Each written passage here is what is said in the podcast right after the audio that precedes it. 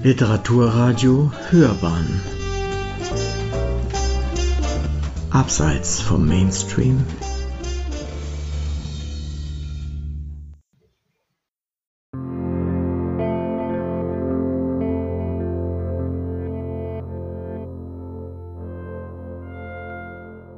Liebe Hörerin oder lieber Hörer, herzlich willkommen zur ersten Folge des Audioguide Ulysses lesen.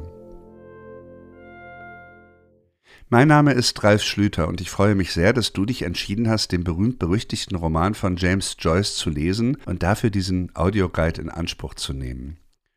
Ich spreche dich jetzt ganz zu Beginn dieses Unternehmens hier persönlich an. Später werde ich eher von ihr oder euch sprechen, weil ich zumindest die Möglichkeit einer Community hier auch sehe. Aber jetzt möchte ich dich erstmal begrüßen. Ich freue mich, dass du da bist. Und bevor ich das erste Kapitel bzw. die erste Episode von Ulysses jetzt einführe, möchte ich ein paar Worte zu dem Angebot allgemein sagen und auch zu Ulysses. Ich selbst habe Ulysses ja relativ spät entdeckt, da war ich schon über 50. Das Buch hatte sehr lange bei mir im Regal gestanden. Immer wieder mal hatte ich angefangen zu lesen und dann doch wieder aufgegeben. Im Jahr 2019 habe ich das Buch dann durch eine Verschiebung in meinem morgendlichen Tagesablauf in drei Monaten geschafft, in drei Monaten durchgelesen und war total begeistert von dem Roman. Dass das diesmal geklappt hat nach so vielen Jahren, das hatte, glaube ich, zwei Gründe und die möchte ich euch gerne mitteilen, weil ich glaube, dass es schon vielleicht auch eine kleine Hilfe ist. Der erste Grund, ich hatte regelmäßig auf einmal jeden Morgen eine Stunde Zeit. Das hatte was zu tun mit den Kita-Zeiten und meiner Arbeitsorganisation damals. Und ich habe also quasi die Möglichkeit gehabt, jeden Morgen 60 Minuten für Ulysses zu reservieren und bin also an den Werktagen mit frischem Gehirn morgens mit einer Tasse Kaffee an das Buch rangegangen. Diese Regelmäßigkeit hat der ganzen Sache sehr gut getan und das wäre dann auch gleich mein erster Tipp. Dass man versucht, eine bestimmte Zeit zu reservieren. Das muss jetzt nicht starr wie ein Stundenplan sein, aber dass man sich klar macht, dass das doch gut ist, ein bisschen am Ball zu bleiben und regelmäßig zu lesen und sich nicht darauf zu verlassen, wann man Lust hat. Ich glaube, das funktioniert bei vielen, vielen Romanen, nicht unbedingt bei Ulysses. Der zweite Grund, warum es geklappt hat 2019, war, dass ich mir Hilfe geholt habe. Mein Hauptziel war ja, das Buch überhaupt erstmal kennenzulernen und erstmal ganz durchzulesen und nicht unbedingt gleich in die Feinheiten einzusteigen. Dieses Durchlesen ist bei Ulysses schon schwer genug und ich habe mich einfach darauf konzentriert. Der Roman bedient sich ja sehr vieler erzählerischer Tricks und Experimente, die den Leser auch immer wieder verwirren. Es ist quasi wirklich so, dass man eigentlich permanent gefährdet ist, wieder auszusteigen, weil man irgendwie frustriert ist. Um mich nicht vom Weg abbringen zu lassen, habe ich mir Zusammenfassungen besorgt, die es im englischsprachigen Raum zuhauf gibt. Für die deutschsprachige Welt habe ich jetzt diesen Guide gestartet und ich hoffe, dass der auch hilft, dass der auch diese Funktion erfüllt. Einfach einen roten Faden zu bilden und so ein Geländer, an dem man sich erstmal durch das Buch durchbewegen kann, damit man es einmal gelesen hat. Und ich glaube, ab da kann man eigentlich sehr frei damit umgehen und ist schon ganz schön sicher auch in Ulysses. Ulysses von James Joyce gilt als Meisterwerk der modernen Literatur. Was heißt das? Das heißt, es ist nicht nur interessant, was hier erzählt wird, also der Stoff, die Handlung, sondern vor allem, wie erzählt wird. Dieses Wie ist bis heute die größte Hürde für die Lektüre. Zugleich ist es aber auch das Interessanteste an diesem Buch. Also äh, Ulysses zeichnet sich nicht unbedingt aus durch eine fantastische Handlung und einen großartigen Plot oder durch irgendwelche mythischen Abgründe. Die werden zwar auch benutzt, aber die sind nicht die eigentliche Essenz. Man muss sich hier auf die Form einlassen, auf die literarische Form, und dann kommt man auch dem Inhalt näher. Man kann beides nicht voneinander trennen. Das ist eigentlich der Schlüssel, das muss man sich klar machen. Die Form ist hier teilweise eine Hürde, die man überwinden muss, aber sie ist zugleich auch die Botschaft. Und wenn man sich damit beschäftigt, dann kommt man eigentlich an das Interessante heran, das dieser Roman bietet. Ich biete hier einen Guide an, einen Audioguide für die deutsche Übersetzung von Hans Wollschläger. Die ist 1975 im Surkamp Verlag erschienen und die ist auch immer noch erhältlich. Die ist gerade auch wieder neu aufgelegt worden zum 100. Jubiläum von Ulysses. Diese Übersetzung von Hans Wollschläger ist preisgekrönt und wurde vielfach gefeiert. Wenn man sie sich genauer anguckt, wenn man das Ganze ein bisschen genauer kennt, dann sieht man auch, dass sie nicht perfekt ist und dass es dazu auch noch einiges zu sagen gäbe. Aber es ist kein Zweifel daran, dass das eine brillante Übersetzung ist und sie erlaubt deutschen Lesern, Ulysses überhaupt kennenzulernen und auch dort einzutauchen. Also es ist eine Übersetzung von unschätzbarem Wert für die deutschen Leserinnen. Ich werde in dem Guide ab und zu auch mal einen Blick auf das englische Original werfen und da so ein bisschen rückkoppeln. Ich gehe den Roman dann kapitelweise durch. Das heißt, für jedes Kapitel gibt es eine Einführung von mir und es soll jeweils dann darauf hinauslaufen, dass man dieses Kapitel mit dieser Einführung lesen kann.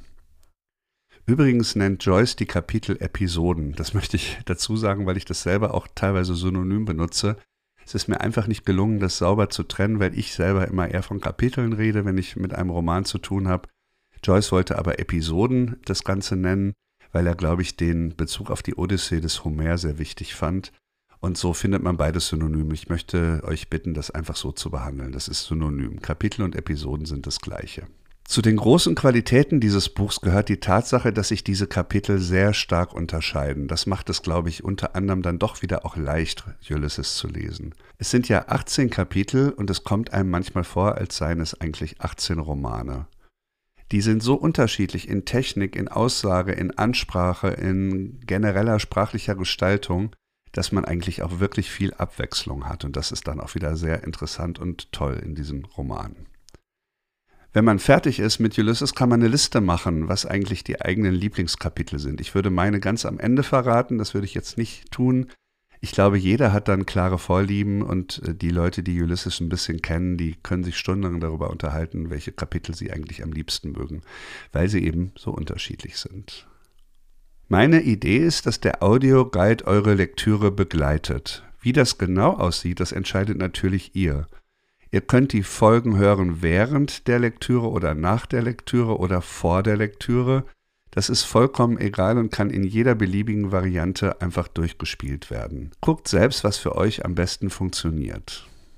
Ich mache eigentlich immer drei Dinge, auch wenn ich die nicht in dieser Reihenfolge und so ganz sauber getrennt mache, aber diese drei Dinge kommen in jeder Einführung vor. Erstens gebe ich einen Durchgang durch die Handlung in der Regel, damit man überhaupt versteht, was passiert. Das ist teilweise auch nicht so einfach. Zweitens liefere ich Hintergrundmaterial zu den Motiven, also in der Regel kulturelle äh, Hintergründe, ähm, literarische Hintergründe, Anspielungen, solche Dinge, damit man das besser einordnen und verstehen kann. Und drittens gehe ich auch immer auf die literarische Technik relativ ausführlich ein, weil, wie gesagt, Form ist Inhalt in Ulysses. Ich hoffe, dass das dann hilfreich ist und ich bin sehr gespannt auf euer Feedback. Dieses Feedback kann erstmal stattfinden, so fangen wir jetzt mal an, in einer Facebook-Gruppe, die ich äh, einrichte. Und natürlich kann man mir jederzeit eine Mail schreiben unter mail at ulysses-lesen.de. Das ist erstmal, sind erstmal die Kanäle. Und wir schauen mal, ob das funktioniert und ob ihr das so möchtet oder ob wir es irgendwie anders machen sollen. Bevor ich jetzt gleich in die erste Episode von Ulysses einsteige, möchte ich hier noch drei Tipps loswerden. Drei Tipps zum Lesen dieses Romans. Tipp Nummer 1. Joyce hat viele literarische Vorbilder, auf die er sich hier bezieht. Aber es gibt eines, das wahnsinnig wichtig und zentral ist, und das ist die Odyssee des Homer. Entstanden etwa 800 vor Christus, also eines der großen Epen der abendländischen Literatur, der Weltliteratur überhaupt. Was Odysseus auf dem Meer bei seinen Irrfahrten erlebt, das erlebt der Dubliner Anzeigenakquisiteur Leopold Bloom bei seinen Gängen durch Dublin. Das ist also so eine Parallelfigur und oft entsteht der Witz in Ulysses daraus, dass man das so im Hinterkopf hat, dass man also diesen banalen Alltag von Leopold Bloom ein bisschen rückkoppelt mit diesem großen Heldenepos und daraus entsteht dann eine gewisse Komik. Ich erwähne in meinem Audioguide immer die jeweilige Stelle aus der Odyssee und erkläre die auch. Also ich liefere die praktisch mit. Es kann aber auch für euch nicht schaden, sich mit der Odyssee ein bisschen vertraut zu machen. Es macht auch wahnsinnig Spaß, dieses äh, Buch mal zu lesen, dieses Epos meine liebste Übersetzung ins Deutsche ist die Prosa-Übersetzung von Wolfgang Schadewald, ich glaube bei Rowold. Es gibt aber auch seit einigen Jahren eine sehr schöne Versübersetzung, das ist ja ursprünglich eine Versdichtung von Kurt Steinmann. Zweiter Tipp. Ich finde, es spricht nichts dagegen, auch mal etwas zu überspringen. Das möchte ich ausdrücklich sagen, bevor man ganz aufgibt. Man kann ruhig mal zwischendurch was auslassen und ein paar Seiten überblättern. Der Roman hat Längen, das ist äh, vollkommen unbestritten, auch unter Ulysses-Fans. Und wenn man das Gefühl hat, dass er gerade auf der Stelle tritt, dann muss man nicht voller Ehrfurcht jedes Wort in sich hineinsaugen, dann kann man auch einfach mal ein bisschen weiterblättern. Ich glaube, es geht beim ersten Lesen vor allem erstmal darum, dass man das Ganze erfasst, dass man so ein bisschen guckt, wie die Struktur auch ist.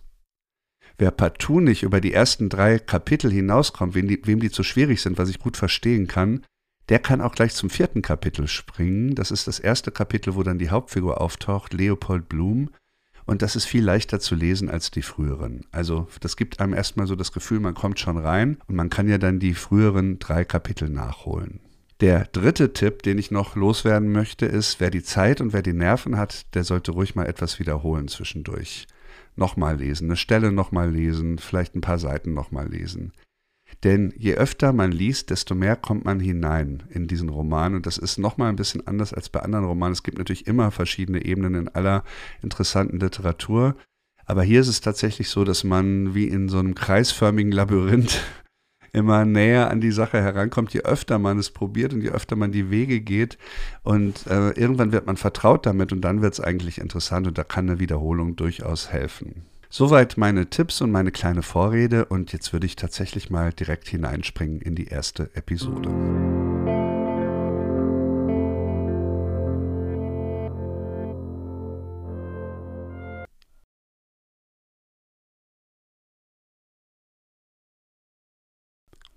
Okay, also ihr schlagt das Buch auf und dort erwartet euch der erste Satz von Ulysses und der lautet Stattlich und feist erschien Buck Mulligan am Treppenaustritt, ein Seifenbecken in den Händen, auf dem gekreuzt ein Spiegel und ein Rasiermesser lagen. Es lohnt sich bei diesem ersten Satz eine Weile zu bleiben und sich den ein bisschen genauer anzuschauen, weil da schon einige Dinge drinstecken, die ganz entscheidend sind für diese Art, wie James Joyce erzählt und für die Art, wie Ulysses gemacht ist. Aus meiner Sicht enthält der Satz gleich zwei Elemente, die typisch und wichtig sind für diesen ganzen Roman. Das erste Element ist das Szenische. Das kommt einem ja erstmal gar nicht merkwürdig vor. Das machen viele Romane, dass man einfach erstmal jemanden auftreten lässt und dass man in die Szene hineingeht, ohne allzu viel zu erklären. Das macht Joyce hier auch. Das Ganze wirkt ja wie ein Auftritt im Theater. Buck Mulligan könnte ja auch die Bühne so betreten. Ja, es wirkt ja wirklich wie für ein Stück gemacht. Also Buck Mulligan, wir wissen in dem Moment noch nicht, wer das ist und der erscheint am Treppenaustritt und hat eben diese drei Gegenstände in der Hand, die auf eine Rasur hindeuten. Und viele Erzähler würden jetzt in den folgenden Sätzen das irgendwie erklären und auflösen und dann sagen, der Medizinstudent und die würden den Raum beschreiben und man würde das alles sofort zuordnen können, wo man ist. Und wenn ihr euch die nächsten Sätze dann anschaut, werdet ihr sehen, dass Joyce das nicht macht. Das heißt, diese ähm, äh, Szene hier mit dem Buck Mulligan im ersten Satz, das ist eigentlich schon der ganze Stil, dass es keine Attribute gibt, also dass der nicht eingeführt wird mit der Medizinstudent oder mit irgendwas anderem, sondern dass es einfach nur Buck Mulligan heißt, als ob man den kennen müsste. Das ist ziemlich typisch für Joyce und das äh, ist unter anderem etwas, was den Roman nicht so ganz leicht zu lesen macht. Man wird also nicht an die Hand genommen, man wird einfach konfrontiert mit einer Szene. Das zweite wichtige Element ist die Verbindung von alltäglichen und symbolischen Ebenen hier. Man bekommt ja erstmal nur die Information, dass er ein Seifenbecken in der Hand hält und auf dem Seifenbecken liegen ein Rasiermesser und ein Spiegel. Aber was man leicht überliest, ist, dass die beiden dort gekreuzt liegen. Und sowas ist bei Joyce nie ein Zufall. Also man darf nie denken, dass er das einfach so hinschreibt, weil das eben äh, zufällig so ist, sondern dass hier das Kreuz auftaucht, das deutet schon hin auf das symbolische Thema, das jetzt uns erwartet. Und man merkt es dann auch, wenn man die folgenden Sätze liest, dass es hier um was Christliches geht. Uns erwartet hier eine Messeparodie. Das heißt, ein junger Mann, der sich rasieren will und der sich rasiert, macht es nicht einfach so, sondern er parodiert dabei die heilige Messe, die Eucharistie genauer gesagt.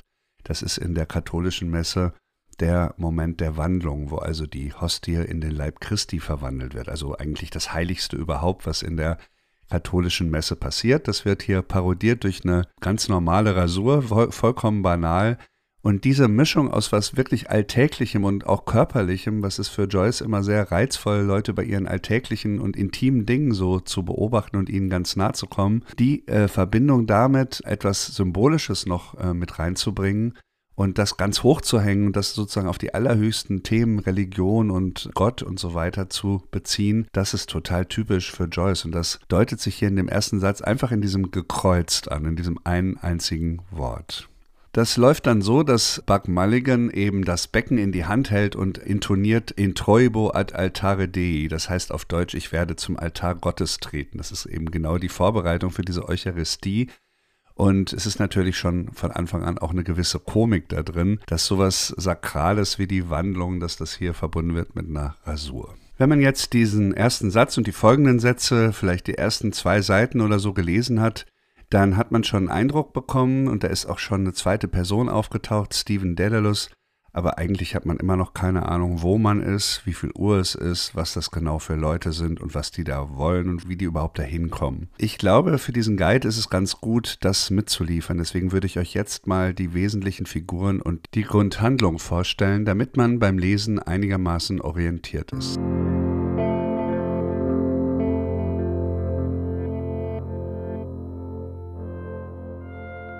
Buck Mulligan ist also die erste Figur, der man hier begegnet. Damit wird der Roman eröffnet. Und man hat ja auch schon gemerkt, es ist eine Figur, die Lust hat am Spott und daran, sich über Dinge lustig zu machen. Eigentlich heißt sie nicht Buck, das ist nur ein Spitzname, sondern Malachi Mulligan. Malachi ist auch ein biblischer Name, also auch hier wieder ein religiöses Thema schon drin. Und Malachi Mulligan wird aber im Roman meistens nur Buck Mulligan genannt. Er ist Medizinstudent und Literat. Ich würde sagen, dass er im Ulysses eigentlich eine Nebenfigur ist, die aber immer wieder auftaucht. Und er ist ein Freund von Stephen Dedalus. Stephen Dedalus ist eine der Hauptfiguren hier in dem Roman, die zweite große Hauptfigur neben Leopold Bloom. Und er ist eine zentrale Figur im Werk von James Joyce. Es gibt nämlich schon einen älteren Roman, der vor Ulysses erschienen ist, in dessen Mittelpunkt Stephen Dedalus steht. Dieser Roman hat den Titel A Portrait of the Artist as a Young Man zu Deutsch ein Porträt des Künstlers als junger Mann. Die erste Buchausgabe ist 1916 erschienen. Wenn man diesen Roman liest, dann lernt man die Kindheit und vor allem die Jugend so bis ins frühe Erwachsenenalter von Stephen Daedalus kennen. Und ja, wenn man das gelesen hat, dann kann man natürlich mit Ulysses auch schon ein bisschen mehr anfangen, weil man einfach etwas über diese Figur weiß, weil man über das Leben dieser Figur etwas weiß. Besonders interessant wird es natürlich dadurch, dass diese Figur eine autobiografische Figur ist in vieler Hinsicht, äh, in der sich James Joyce spiegelt und in der James Joyce auch sein eigenes Leben beschreibt. Also es ist durchaus sehr interessant, auch wenn man möchte nochmal, bevor man mit Ulysses anfängt, sich ein Porträt des Künstlers als junger Mann zu besorgen. Es ist auch wesentlich kürzer und wesentlich schneller zu lesen. Es gibt eine sehr schöne Übersetzung von Friedhelm Rathjen, die vor einigen Jahren erschienen ist. Damals war es so, 1916, also sechs Jahre vor Ulysses, war dieses äh, Buch erschienen und hatte James Joyce auch bekannt gemacht und war sehr, sehr gut aufgenommen worden. Es ist in Teilen auch schon modern erzählt, aber noch lange nicht so radikal wie Ulysses. Ich möchte zu dem Buch jetzt gar nicht mehr so viel sagen, sondern vor allem zur Figur Stephen Daedalus. Der kommt aus einer großen Familie, die ganz langsam verarmt ist. Und jetzt möchte er Schriftsteller werden. Er möchte sich sozusagen aus dieser diesem Strudel dieser Verarmung und dieses, dieser Problemfamilie so ein bisschen herausarbeiten. Und als der Roman Ulysses einsetzt, ist er gerade einige Zeit zurück aus Paris. Er war nach Paris gegangen, um der elendigen Situation in seiner Familie und in Dublin zu entfliehen und hatte dann aber in Paris eigentlich nicht so wahnsinnig viel auf die Reihe bekommen, wollte dort auch studieren, aber das hat irgendwie nicht so richtig geklappt. Und dann wurde er zurückgerufen nach Dublin, weil seine Mutter im Sterben lag und er hat dann auch noch den Tod der Mutter erlebt, war dabei und es ist etwas, was ihn jetzt äh, in Ulysses auch noch sehr beschäftigt. Stephen Daedalus ist 22 Jahre alt, als der Roman einsetzt und die ersten drei Kapitel des Romans sind ihm gewidmet und spielen eigentlich um ihn herum. Stephen Daedalus ist jemand, der große Pläne hat, der sich als ganz, ganz großen Literaten sieht, aber der noch gar nicht viel gemacht hat und noch sehr unsicher ist und einen Job als Lehrer hat, um überhaupt klarzukommen. Also eine noch sehr unfertige, so jugendliche Figur. Die dritte äh, Figur hier im ersten Kapitel von Ulysses heißt Haynes. Das ist ein Engländer und der stammt aus Oxford. Das ist ein Freund von Buck Mulligan und auf dessen Einladung lebt er auch in dieser kleinen WG. Er verkörpert so etwas wie den hochgebildeten Engländer. Und Engländer und England spielen im Ulysses natürlich die Rolle der Kolonialherren gewissermaßen. Also das war ja so, dass Irland zum britischen Imperium gehörte, auch noch 1904, und dass England immer die Zentralmacht war, da wo sozusagen die Entscheidungen getroffen wurden. Die englische Krone war letztlich entscheidend für Irland. Es ist ja auch ein Problem für Irland gewesen und ein großes politisches Thema. Jetzt ist hier Haynes quasi der Vertreter Englands in dieser kleinen WG. Wichtig ist außerdem noch zu sagen, wo das Ganze überhaupt spielt. Das erfährt man nämlich auch so ganz beiläufig und kann es leicht überlesen. Wir befinden uns hier in einem Turm. Ganz am Anfang dieser Szene, als Buck Mulligan diese Wandlung mit dem Seifenbecken macht, Das spielt auf dem Dach des Turms, also ganz oben mit dem Blick über das Meer. Dieser Turm befindet sich in Sandy Cove, das ist ein südlicher Vorort von Dublin und der Turm steht dort am Küstenstreifen, der heißt Martello Tower. Es gab damals einige Martello Towers. Das waren so runde Wehrtürme, die die Engländer Anfang des 19. Jahrhunderts gebaut haben, als Abwehrmaßnahme gegen die napoleonischen Truppen. Dieser Martello Tower, in dem Ulysses beginnt, der steht heute noch und da ist heute natürlich ein James Joyce Museum drin. Als Buck Mulligan das Dach dieses Turms betritt, ist es etwa 8 Uhr morgens an einem Donnerstag, dem 16. Juni 1904. Und was jetzt noch weiter passieren wird, ist denkbar unspektakulär. Die drei, also Buck Mulligan, Stephen Daedalus und Haynes, werden zusammen frühstücken und danach wird jeder seiner Wege gehen. Das ist die Handlung hier in der ersten Episode. In den Gesprächen zwischen den dreien klingen aber wichtige Themen des Romans an und darauf möchte ich jetzt ein bisschen näher eingehen.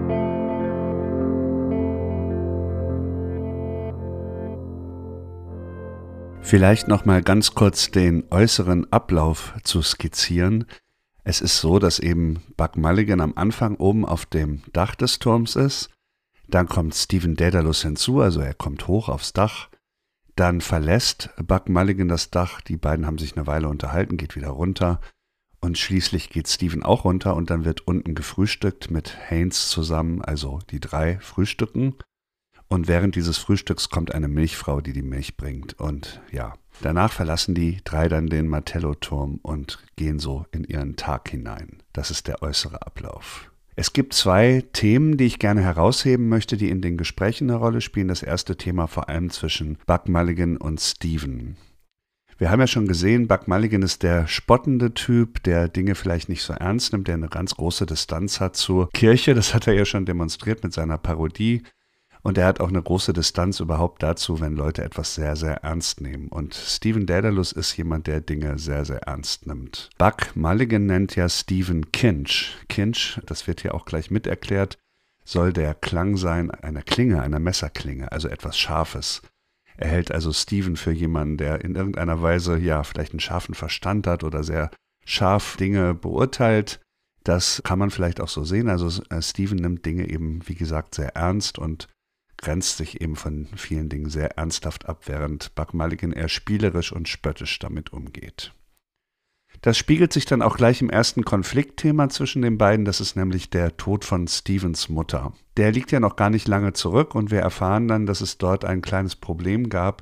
Es hat nämlich Stevens Mutter ihn aufgefordert zu beten, sich äh, niederzuknien und zu beten für sie und Steven hat es abgelehnt. Weniger aus Missachtung seiner Mutter oder weil er sie verletzen wollte, sondern eher, weil er sich eben von der Kirche abgewendet hat und weil er jetzt diesen, diesen Schritt nicht wieder rückgängig machen wollte und seine eigene Haltung dazu nicht verraten wollte. Stephen Daedalus ist wie James Joyce ein erzogener Jesuit, also jemand, der äh, von Anfang an sozusagen in der Obhut der Jesuiten war, also dieses sehr einflussreichen Ordens, ein Orden, der sehr viel Wert auf Bildung legt, auf äh, Intellekt, auf Schärfe, wenn man so will, der aber natürlich auch einen ganz starken Einfluss hat auf das Gefühlsleben der Leute und Stephen Daedalus ist in mehreren jesuitischen Schulen erzogen worden und hat sich eben jetzt davon abgesetzt, abgewandt. Es kommt dann heraus, dass Buck Mulligan kurz nach dem Tod der Mutter eine abfällige Bemerkung gemacht hat. Er hat gesagt, und das sollte Stephen eigentlich nicht hören, ach, das ist bloß Daedalus, dessen Mutter dreckig verreckt ist. Im englischen Original steht nicht dreckig verreckt natürlich, sondern beastly dead, also ja, Beastly ist sowas wie tierisch oder so. Schon ziemlich abfällig und bösartig und das hat Steven sehr verletzt. Er lässt das in diesem Gespräch mit Mulligan im Turm nochmal anklingen und erwähnt das nochmal. Buck Mulligan redet sich daraus. Steven verbarg die klaffenden Wunden, die jene Worte in seinem Herzen hinterlassen hatten, heißt es dann. Er hält ihm eben vor, nicht seine Mutter beleidigt zu haben, sondern auch ihn damit. Und die Freundschaft ist schwer beschädigt durch diese abfällige Bemerkung und durch diese generelle Haltung. Es ist eine vergessene Freundschaft, heißt es hier. Und das ist einerseits natürlich äh, kennzeichnend für die Lage zwischen Buck Mulligan und Steven. Das ist aber auch ganz wichtig als Hinweis auf die Schwere dieses Problems, dass die Mutter gestorben ist. Ein großes Thema von Ulysses ist Heimatlosigkeit in dem Sinne, dass man eigentlich der ursprünglichen Familie oder der ursprünglichen Herkunft sich nicht mehr zugehörig fühlt, dass man die irgendwie verloren hat, Vaterlosigkeit, Mutterlosigkeit. Und das klingt jetzt hier gleich an, eben in Bezug auf die Mutter, die gestorben ist und auf diese, diesen Zwiespalt, den Stephen eigentlich mit dem Tod seiner Mutter hat, weil er eben nicht beten konnte. Das zweite wichtige Thema, das dann eher zur Sprache kommt, unten im Turm selbst, also im Frühstücksraum, ist dann das Verhältnis von Irland zu England. Also Irland, die unterlegene, kolonisierte Nation, die also da niederliegt und die sich von England schon seit langer Zeit ähm, dominieren lassen muss. Und das Ganze wird hier so ein bisschen umgedeutet im, auf das Thema Kunst. Also die englische Kunst, die irische Kunst. Was ist eigentlich die irische Kunst? Es gibt eine Stelle, wo Stephen in einen Spiegel, in einen geborstenen, kaputten Spiegel hineinschaut und sagt, das Symbol der irischen Kunst der geborstene Spiegel eines Dienstmädchens. Also Irland als Dienstmädchen, als subalterne Nation, die eigentlich nur England dienen kann. Später kommt dann diese Milchfrau. Die Milchfrau ist, ist wieder ein gutes Beispiel dafür, wie Joyce alltägliche Dinge und symbolische Dinge miteinander verschränkt. Äh, die Milchfrau ist einerseits natürlich eine Mutterfigur, also die Frau, die Milch gibt, und spielt damit wieder auf dieses Thema der verlorenen Mutter an. Und dann wird aber auch gesagt, die Ärmlichkeit dieser Milchfrau, dieses ein ähm, bisschen heruntergekommene, das sie hat, das wird dann zum Symbol für das verrottete, verarmte Irland. In diesem Spannungsfeld sozusagen spielt dann auch Ulysses und das ganze Thema äh, überhaupt der Kunst und wie man große Kunstwerke schafft, kann aus einem solchen armen und kolonisierten Land wie Irland eigentlich große Kunst kommen. Das wird dann schon angedeutet, dass das durchaus möglich ist. Buck Mulligan spricht davon, die Insel, also die Insel Irland müsse man hellenisieren. Hellenisieren bezieht sich auf die griechische Hochkultur der griechischen Antike. Und damals war das ja so, dass es durchaus sowas gegeben hatte wie eine, ja, wenn man so will, hegemoniale oder dominante Kultur des Griechischen, der griechischen Wissenschaft, Philosophie, Literatur.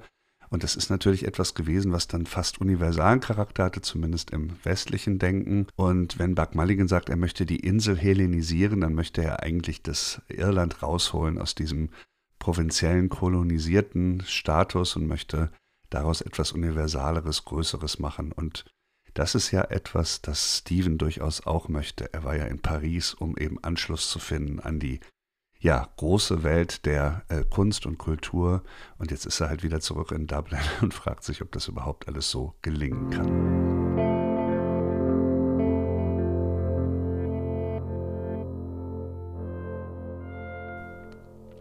Wenn Ulysses für irgendwas berühmt ist, wenn man irgendwas damit verbindet, dann ist es ja dieser innere Monolog. Also das ist ja das, was einem sofort einfällt, wenn man Ulysses hört, der innere Monolog, dass Joyce das erfunden hat oder dass er das zumindest perfektioniert hat hier. Und die richtig großen inneren Monologe von Ulysses, die kommen später, die kommen nicht hier am Anfang. Aber hier wird es schon mal ein bisschen vorbereitet. Ich würde eigentlich sagen, in kleiner Form schon mal ausprobiert. Was ist überhaupt ein innerer Monolog?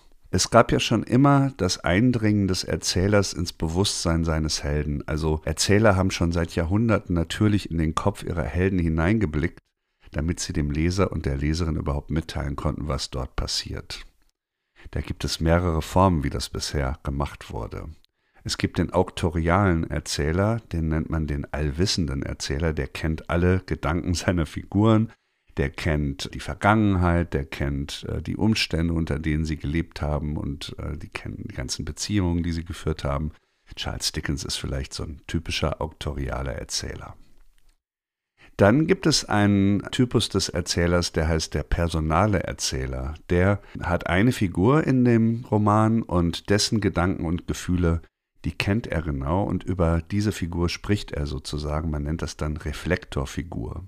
Das sind dann so Formulierungen wie, er fühlte sich niedergeschlagen an diesem Morgen, er dachte an seine Geliebte oder so. Also da wird dann über eine Figur sehr genau erzählt, was die denkt und fühlt, aber man kennt nicht unbedingt die Gedanken der anderen Figur. Was der innere Monolog macht, ist nochmal was ganz anderes und nochmal, wenn man so will, etwas radikaler. Der innere Monolog ist die direkte Stimme des Gehirns. Das ist quasi, als ob man einen Kopfhörer direkt an das Gehirn anschließen würde. Das ist eine Sache, die es in der Literatur schon ein bisschen ansatzweise gab, zum Beispiel auch bei Arthur Schnitzler. Ich werde darauf in einer späteren Folge nochmal genauer eingehen. Ich möchte das hier nur mal andeuten, weil es hier teilweise schon ausprobiert wird. Es gibt eine ganz unscheinbare Stelle im Dialog zwischen Buck Mulligan und Stephen ganz am Anfang auf dem Dach. Während dieser Messeparodie wird ja die Wandlung nachgespielt, die Wandlung in der katholischen Kirche, die Eucharistie. Mit Pfiffen wird die so parodiert. Da beobachtet Stephen Daedalus Buck Mulligan und dann wird beschrieben, was Mulligan macht. Er spähte schräg in die Höhe und stieß einen langen, leisen, rufenden Pfiff aus. Dann verhielt er eine Weile in gespannter Aufmerksamkeit und seine ebenmäßigen weißen Zähne glitzerten hier und da golden gepunktet. Chrysostomos. Zwei starke, schrille Pfiffe antworteten durch die Stille. Ja, interessant an dieser Stelle ist dieses Wort Chrysostomos, denn Chrysostomos wurde Goldmund genannt, das war ein großer Prediger im fünften Jahrhundert. Und die Assoziation entsteht, entsteht hier durch dieses hier und da golden gepunktet, also einfach die Zähne glitzern draußen im Licht und dann gibt es so goldene ähm, Punkte da drin und dann kommt diese Assoziation Chrysostomos an diesen Prediger, der eben Goldmund genannt wurde. Ist natürlich schon wirklich was sehr Gebildetes und passt ganz gut zu Stephen. Es ist sehr unwahrscheinlich, dass diese Assoziation hier vom Erzähler kommt. Zu sehr wird hier aus der Perspektive von Stephen auf Buck Mulligan geblickt. Das ist eine Assoziation, die im Kopf von Stephen auftaucht und die eben sehr gut zu Stephen auch passt. Das heißt, ohne dass es vermittelt würde, ohne dass es angekündigt würde, das heißt jetzt nicht, Stephen dachte an Chrysostomos oder Stephen fiel dazu ein, Chrysostomos, taucht einfach diese Assoziation hier auf und es ist, wenn man so will, ein erster kleiner Vorgeschmack auf den inneren Monolog. Dass man also schon in das Bewusstsein von Stephen hineinfällt als Leserin und Leser, ohne dass das eigentlich genau angekündigt oder irgendwie eingeleitet wird. Im Verlauf dieser Episode dringt der Erzähler dann immer wieder in Stephens Bewusstsein ein. Also einerseits werden so Gedanken referiert, das ist ja sozusagen normal in der Literatur. Aber es gibt eben auch immer wieder Stellen, wo es kurz zu inneren Monologen kommt. Ich möchte nur eine weitere Stelle noch erwähnen. Andere finden sich hier auch noch. Nach dem Dialog zwischen Buck Mulligan und Stephen über die Mutter und den Tod der Mutter ist Mulligan dann fertig mit seiner Rasur und macht sich über Stephens ärmliche Kleidung lustig. Dann hält er ihm seinen Rasierspiegel hin und sagt, Guck dich doch mal an, sagte er, du grässlicher Bade. Und jetzt kommt eine Stelle, die sehr interessant ist und wo innerer Monolog eine Rolle spielt. Stephen beugte sich vor und lugte in den Spiegel, der ihm hingehalten wurde, von krummem Riss gespalten, hart zu Berge. Wie er und die anderen mich sehen. Wer hat dieses Gesicht für mich ausgesucht? Dies Hundeaas, aus dem man erstmal die Schmarotzer kratzen müsste. Es fragt's mich auch.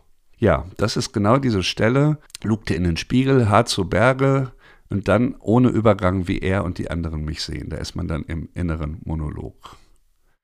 Das sind also die Stellen hier in der ersten Episode, wo man schon sieht, wie das funktioniert. Also, dass Joyce auch hier nicht vermittelt und nicht einleitet und nicht kennzeichnet, sondern dass der innere Monolog eigentlich in Ulysses etwas ist, das einfach so passiert und einfach so auftaucht.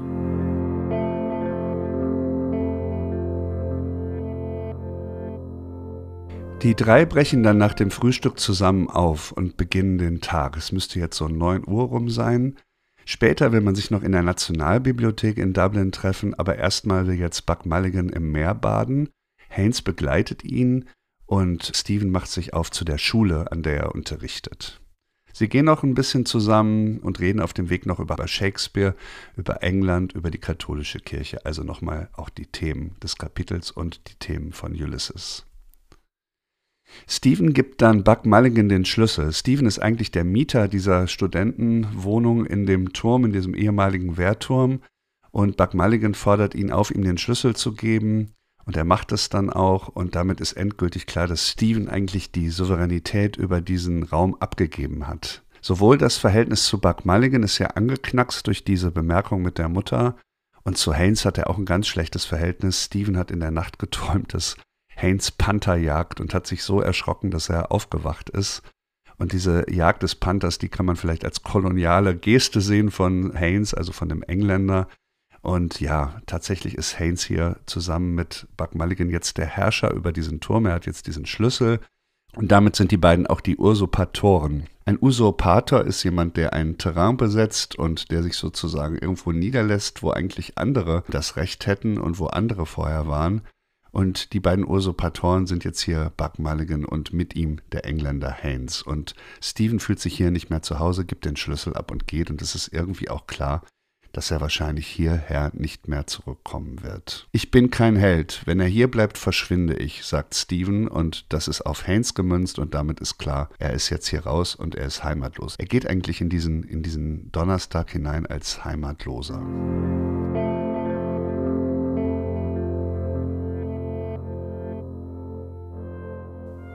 Zum Abschluss möchte ich gerne einige Worte sagen zur Odyssee-Parallele. Generell ist es so, dass Joyce ursprünglich mal die Kapitel, die Episoden in seinem Roman mit Episoden aus der Odyssee überschrieben hatte. Diese Überschriften hat er dann aber kurz vor dem Druck wieder rausgenommen. Also heute, wenn man das Buch aufschlägt, steht da ja nichts. Das sind sozusagen Kapitel ohne jegliche Überschrift, ohne Hinweis. Er hat aber einem Freund Stuart Gilbert mal ein Schema gegeben, und da stehen diese Überschriften wieder drin und das sind eben Episoden aus der Odyssee. Man weiß also, welche Ereignisse aus der Odyssee Joyce den Kapiteln in seinem Roman zugeordnet hat. Hier das erste Kapitel, die erste Episode hat er Telemach genannt. Telemach ist der Sohn des Odysseus. Man hat es ja in der Odyssee mit einer Familienkonstellation zu tun. Da ist eben Odysseus, der Kriegsheld, der aus dem Trojanischen Krieg nicht zurückgekehrt ist, der an den heimischen Hof in Ithaka nicht zurückgekehrt ist. Dort ist seine Frau Penelope belagert von Freiern, die sich dort bereichern und Gelage feiern, und sein Sohn Telemach leidet darunter. Zu Beginn der Odyssee geht Telemach auf die Suche nach seinem Vater, versucht irgendwelche Hinweise dazu zu bekommen, wo sein Vater eigentlich abgeblieben sein könnte, weil er diesen Zustand nicht mehr aushält. Deswegen werden die ersten Episoden in der Odyssee Telemachie genannt, weil es hier um Telemach geht und nicht um Odysseus. Indem Joyce jetzt sein erstes Kapitel Telemach nennt, verweist er darauf, es sind ja die ersten drei Kapitel in Ulysses ohne Leopold Bloom, ohne diese Hauptfigur, sondern hier geht es um Stephen Daedalus und der wird hier parallel gesetzt mit Telemach. Das heißt, es ist eine Sohnesfigur. Und wir haben ja auch schon gesehen, die Mutter ist gestorben. Zu seinem Vater Simon Daedalus hat er nur eine sehr lose und eher schlechte Beziehung. Insofern ist jetzt Stephen Daedalus sozusagen ein Sohn auf der Suche nach einem Vater.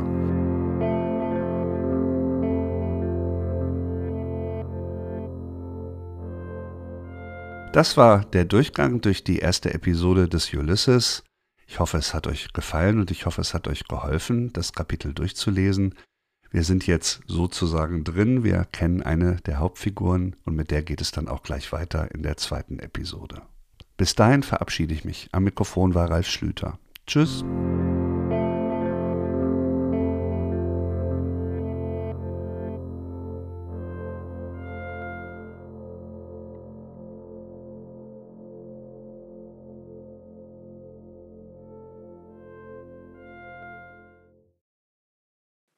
Guten Tag, liebe Zuhörer. Heute stellen wir bei Hörbahn on Stage etwas Ungewöhnliches vor. Eine Lesehilfe. Hm, naja, wer braucht so etwas? Viele, die sich für Literatur interessieren, haben eigenen, oftmals negative Erfahrungen mit Ulysses von James Joyce gemacht. Sie haben den Roman begonnen, aber nach kürzerer oder längerer Zeit wieder aus der Hand gelegt. Resigniert, traurig, enttäuscht, was auch immer. Aus diesem Grund hat sich ein Held aufgemacht, um diesen Zustand zu ändern. Begrüßen Sie mit mir den Kulturjournalisten Ralf Schlüter. Er hat einen Audioguide namens Ulysses Lesen gemacht, um Ihnen und mir zu helfen, das Leseerlebnis Ulysses von James Joyce zu meistern. Deshalb habe ich ihn eingeladen und er ist glücklicherweise gekommen. Willkommen, Herr Schlüter. Ich freue mich sehr, dass Sie bei uns sind. Herzlichen Dank. Ich freue mich auch. Herr Schieser, ich über, überfall Sie gleich. Äh, Sie haben, glaube ich, vor einigen wenigen Tagen Ihren Audioguide gestartet. Und zwar am 2. Februar. Wie sind Ihre ersten Erfahrungen? Die ersten Erfahrungen sind sehr gut. Äh, ich bekomme viele Anmeldungen das heißt, Leute kommen auf die Webseite und äh, schauen sich das an und melden sich dann als Mitglieder an für den Audioguide. Das ist im Moment das Feedback, das ich habe. Die Community starten wir jetzt erst. Also die inhaltlichen Rückläufe, die kommen dann erst. Also auch Kommentare, wie jetzt diese ganze Lesehilfe ankommt. Das wird alles noch in Zukunft passieren. Aber erstmal merke ich, es gibt ein Interesse und das freut mich äh, ungeheuer, dass es so ist. Ja, es ist äh, so, ich habe ja in der Vorrecherche etwas nachgesehen, äh, was es so alles gibt in dieser Richtung, wo man sich Unterstützung holen kann. Es gibt ja gar nicht so wenig Institutionen und auch äh, Einzelpersonen, die versuchen, Menschen Ulysses näher zu bringen. Äh, Sie sind aber, so wie ich das gesehen habe, der Erste, der das jetzt in Form eines, ja, eines Audioguides macht, wo man sich also wirklich das anhören kann und nicht lesen muss. Also lesen, um etwas lesen zu können, ist ja doppelt mühsam, wie ich finde. Aber hören, um etwas lesen zu können, besser lesen zu können, finde ich viel, viel angenehmer. Äh, sind Sie tatsächlich der Erste und Einzige im deutschsprachigen Raum? Soweit ich weiß schon. Also mir ist niemand anders äh, bekannt, der das probiert hat. Es gibt im englischsprachigen Raum äh, ganz viele Ulysses-Lesehilfen, Readers Guides, äh, Ulysses Guide, meistens aber auch in schriftlicher Form. Also es gibt Webseiten und Bücher. Es gab aber mal in Irland einen Journalisten, der hat tatsächlich einen Ulysses Podcast gemacht. Zu jedem einzelnen Satz des Buchs hat er eine Folge gemacht. Nein, echt? Doch, wirklich, ja, ja. Der hat, hat angefangen mit dem ersten Satz, äh, dazu eine Folge, zum zweiten Satz die zweite Folge und so weiter. Der hatte den Ehrgeiz, den gesamten Ulysses auf diese Weise äh, sehr gründlich zu besprechen. Er ist aber leider dann im dritten Kapitel gestorben. Also ich, das lag mir auf der Zunge, das ist doch bei 1000, ungefähr 1000 Seiten, ja. Äh, ist es ja schon mehr als ein Leben schafft. Ja? So. Auf jeden Fall, ja. War, war dann auch zu viel. Ich weiß gar nicht, welche Frequenz er hatte. Also das kann man natürlich nicht schaffen, wenn man jede Woche eine Folge veröffentlicht. Nein, nein, nein, ich glaube, er hat wirklich jeden Tag eine veröffentlicht. Ja. Verrückt. Aber das bringt uns vielleicht tatsächlich zu der ersten großen Frage, nämlich warum ist Ulysses eigentlich eines dieser meist abgebrochenen Bücher der Weltliteratur, sagt man immer so einfach, und warum ist es überhaupt Weltliteratur? Ja, ich, das, sind, das sind ja zwei verschiedene Fragen. Die erste Frage äh, mit, der Ab, äh, mit dem Abbruch, da würde ich vielleicht was sagen können. Also was ich glaube, woran das liegt, das hat zu tun äh, mit der Erzähltechnik des Romans. Das ist ja gleichzeitig das, wofür Ulysses auch berühmt ist. Also wenn mich jemand fragen würde, warum ist das eigentlich ein Meisterwerk der Moderne oder ein wichtiges Werk der Moderne, dann würde ich sagen, weil es nicht so wichtig ist, was dort erzählt wird, sondern eigentlich äh, mindestens genauso wichtig oder noch wichtiger, wie es erzählt wird. Also die literarische Technik ist experimentell und absolut neuartig in vieler Hinsicht. Ähm, und das hat wiederum zur Folge, dass man das natürlich nicht so einfach lesen kann wie jetzt ein Charles Dickens Roman oder auch ein Thomas Mann Roman, sondern dass man äh, durch dieses neue Schreiben auch ein neues Lesen äh, lernen muss und musste in den letzten 100 Jahren. Ähm, das ist nicht so ganz easy. Also man kann Ulysses nicht einfach so nehmen und loslesen. Das ist meine These. Es gibt auch Leute, die das geschafft haben. Die haben wirklich tatsächlich sich das selber erschlossen. Aber meine Erfahrung mit mir selber und mit anderen ist, dass die allermeisten irgendwie gescheitert sind und dann aufhören zu lesen. Äh, ich kann da auch noch genaueres zu sagen. Es hängt damit zusammen, dass Joyce ähm, nach dem Prinzip Show, Don't Tell erzählt. Also äh, zeigen und nicht erzählen. Er sagt jetzt nicht, es ist ein wunderschöner Morgen in Dublin und es ist 8 Uhr und ein Student kommt auf das Dach des Martello-Turms, sondern ähm, dass der Student ist, erfahren wir erst später, dass es ein Turm ist, erfahren wir erst später, dass es 8 Uhr morgens ist, erfahren wir gar nicht. Ähm, das muss man sich alles selber erschließen. Joyce erzählt äh, zunächst mal szenisch. Äh, das heißt, man wird in die Szene hineingeworfen, ist in der Szene drin und muss sich dort zurechtfinden, als ob man irgendwo in einer fremden Stadt ausgesetzt worden wäre mit dem Bus. Äh, das ist nicht so ganz leicht und dann belässt das dabei auch nicht, sondern äh, hat eben diesen, diese wahnsinnige Experimentierlust, die berühmten inneren Monologe, der Bewusstseinsstrom, aber es gibt auch noch viele, viele andere Sachen, die er ausprobiert. Und ja, da geht man dann auch schon mal verloren. Also mir ging es ja auch so am Anfang. Dass Joyce das aber eben macht und gemacht hat und dass das aus meiner Sicht auch ähm, so großartig gelungen ist, das hat dann sicher dazu geführt, dass das Buch ein enormes Renommee hat. Dass es als eine, ich würde gar nicht mal sagen, dass es als ähm, so großes Werk oder Meisterwerk so gilt wie andere. Also in gewisser Weise ist durch Ulysses auch eine neue Kategorie entstanden. Ne? Also Anna Karenina ist ja auch ein Meisterwerk oder Madame Bovary. Ähm, aber äh, Ulysses ist so ein Meisterwerk, das äh, zur Not auch nicht gelesen werden muss, weil es so schwierig ist, dass man darauf auch verzichten kann. Also viele Literaturkritiker und Literaturkritikerinnen können zugeben, dass sie das nicht gelesen haben. Da wird ihnen niemand einen Strick draus drehen. Das würde man, glaube ich, bei Flaubert oder Tolstoi nicht zulassen. So ein bisschen so wie jemand, äh, der über die Mona Lisa spricht, aber noch neben. Ja, also die Mona Lisa kann man ja in der Reproduktion äh, noch zu Gemüte führen. Das ja. geht hier nicht. Aber klar, Sie haben recht. Also es ist ein bisschen ähm, erstaunlicherweise darf man das zugeben, dass man das nicht gelesen hat. Also es gab mal eine Runde im literarischen Quartett, äh, wo es darum ging, und da wurde so freimütig gesagt, na ja, es ist eh überschätzt und muss man auch nicht unbedingt lesen. Und da dachte ich, das ist ja schon ganz schön, also finde ich schon kühn, weil ähm, aus meiner Sicht ist das äh, unfair gegenüber dem Buch. Also man darf dem Buch nicht vorhalten, dass es so gut ist, finde ich. Ich verstehe schon, was Sie, was Sie meinen. Also ich habe vor vielen Jahren tatsächlich mal, ich glaube, ich habe es beschenkt bekommen. Äh, zu der Zeit war mein Englisch, naja, noch so ziemlich mittelmäßig. Und dann dieses Buch und dann auch noch mit einer ja, Sprache, in der ja. ich nicht so vertraut war. Das war dann einfach zu viel. Ich habe es dann einem Freund geschenkt, der war äh, Englisch Native Speaker und dann auch noch Deutschlehrer. Der war ganz glücklich, der hatte das noch nicht. Ich bin aber nicht sicher, ob er es jemals gelesen hat, weiß ich nicht. Aber das Buch ist, ist schon so ein, äh, ja, so was Besonderes.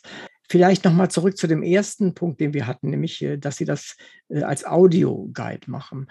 Warum gerade Audioguide? Warum haben Sie sich nicht hingesetzt und das aufgeschrieben? Also sowas gibt es schon. Es gibt auch auf Deutsch ähm, äh, diverse so Handreichungen. Es gibt eine kommentierte Ausgabe bei Surkamp, die auch so Einleitungen enthält, die 2004 erschienen ist. Es gab im äh, Pieper Verlag mal so ein Taschenbuch, äh, wo der Versuch gemacht wurde, in Ulysses einzuführen. Und ich hatte zu der Zeit, als mir diese Idee kam, hatte ich gerade mein Podcast-Equipment gekauft. Ich mache ja noch einen anderen Podcast, der heißt Zeitgeister. Da geht es um Musik und Kulturgeschichte. Ja. Und ich war gerade so in dem Thema Audio und, und Podcast drin und dann dachte ich, wie wäre es denn, wenn man das zusammenbringt? Also wenn man diese Einführung nicht schriftlich macht, sodass man auch vielleicht ein anderes Medium hat. Ich fand diese Idee ganz reizvoll, dass ich nicht nur lese die ganze Zeit, ne, sondern dass ich auch vielleicht sage, ich höre erst und dann lese ich. Oder ich lese und zwischendurch höre ich mal oder so. Und ich gebe zu, es ist ein Experiment. Also ob das jetzt funktioniert, ob das wirklich meine Hörerinnen und Hörer, ob die dann wirklich das Buch dadurch lesen werden, das werden wir sehen. Ich hoffe es natürlich. Ich gebe mir wirklich Mühe. Aber es ist in der Form, kenne ich es eigentlich auch gar nicht. Also ich muss vielleicht eine Sache noch erzählen. Ich ähm, habe mal bei einem Kaffeetrinken mit meiner Tante gesprochen mit einer Tante von mir, die in, in Wuppertal lebt und äh, die hatte mir erzählt, dass sie gerade in einem Ulysses VHS-Kurs war. Ach, es gibt auch sowas. Auch, ja, ja. Also, wo sich die Leute treffen und dann das Buch lesen. Und damals dachte ich, naja, hm, ich hatte diese Idee schon gehabt mit dem Guide, aber dann dachte ich, hm, guck mal, wenn die Leute sich treffen und reden, vielleicht kann man sowas ja auch als Community machen. Also als mhm. Audio-Guide plus Community so dass da so ein Austausch auch entsteht. Es hat mich eher bestärkt, dieser, diese, dieser mhm. Bericht. Der, die war auch gut besucht, die, die, diese Gruppe. Und sie hat es auch durchgelesen, meine, meine Tante. Sie hat ganzen Ulysses gelesen. Und da dachte ich, okay, wenn das funktioniert, warum nicht auch in, äh, in einem digitalen Medium? Ich habe das jetzt sehr genossen, muss ich sagen. Sie haben es mir geschickt. Und äh, ich habe wie gesagt, äh, vorher Ulysses nicht gelesen, nur angefangen. Das ist schon so lange her, dass ich das praktisch nichts mehr wusste. Aber äh, Sie haben mich da gut reingebracht, tatsächlich, ja.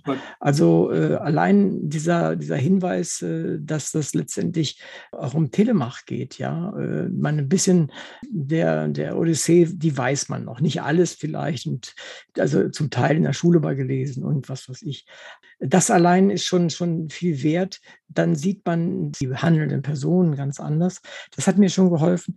Und sie machen das auch, wie ich finde, sehr ruhig und nicht so, so oberlehrerhaft. Das kann man ja auch machen. Und gerade dem, als äh, Audio-File kann man ja sehr oberlehrerhaft ja, herkommen. Stimmt, ja. ja. und das ist überhaupt nicht so. Man nimmt ihnen das ab, wie ich finde, und äh, ohne dass sie mir jetzt irgendwie beibringen müssen, wie viel schlauer sie sind als ich. Und das, glaube ich, ist die halbe Miete an der Stelle, dass man ihnen zuhören möchte. Ja, das freut mich. Also ich sehe mich auch gar nicht, ich bin ja jetzt auch nicht wie soll ich das sagen? Also ich habe mich jetzt schon intensiv mit dem Buch beschäftigt, aber halt erst seit 2019. Ne? Also ich bin jetzt nicht der jahrzehntelange Superexperte. Mhm. Ich bin nach wie vor äh, jemand, der das Buch liest, so wie die anderen auch. Also ich hoffe, dass wir das so ein bisschen auf, also dass wir das gemeinsam machen können, dass die LeserInnen das Gefühl haben, ja, das kann ich auch. Und wie gesagt, ich bin nicht, ich bin auch kein Anglist, ich bin auch kein Professor.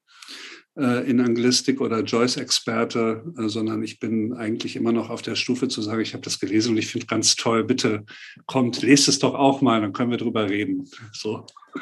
Begeisterung ist ja auch ein, ein gutes Schiff, auf dem man solche Dinge verschiffen kann. Also das ist sicherlich eine tolle Sache.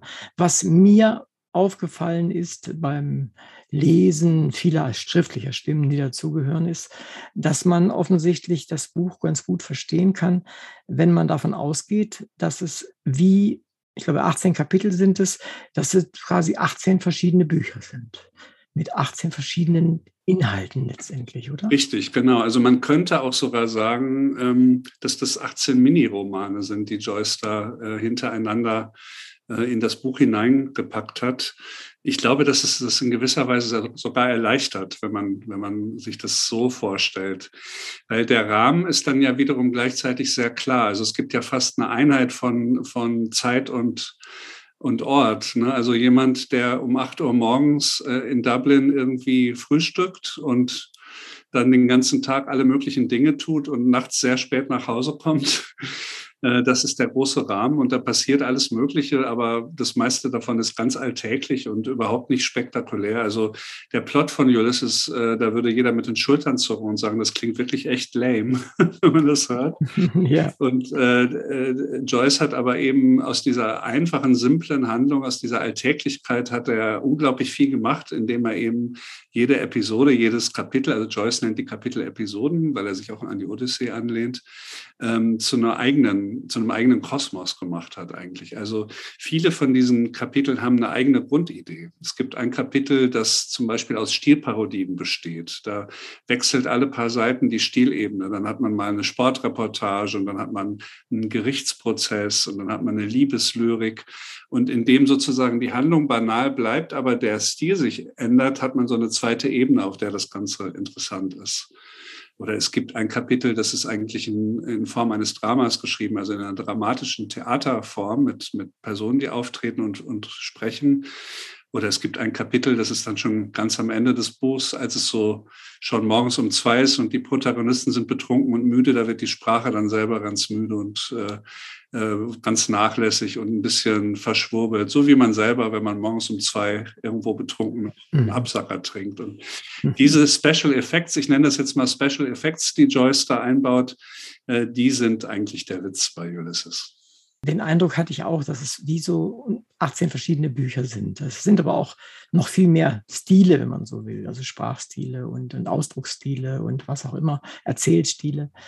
Ich habe mich gefragt, warum hat der Mann das gemacht? Ich meine, es ist eine Sache, so einen Tag zu schildern und meinetwegen auch die verrücktesten Charaktere und die, die schönsten Dinge auszudrücken und die, die einfachsten Dinge auszudrücken. Aber warum zieht er alle Register, äh, die, die man ziehen kann, sogar noch mehr? Weil er hat ja welche erfunden, offensichtlich. Ja.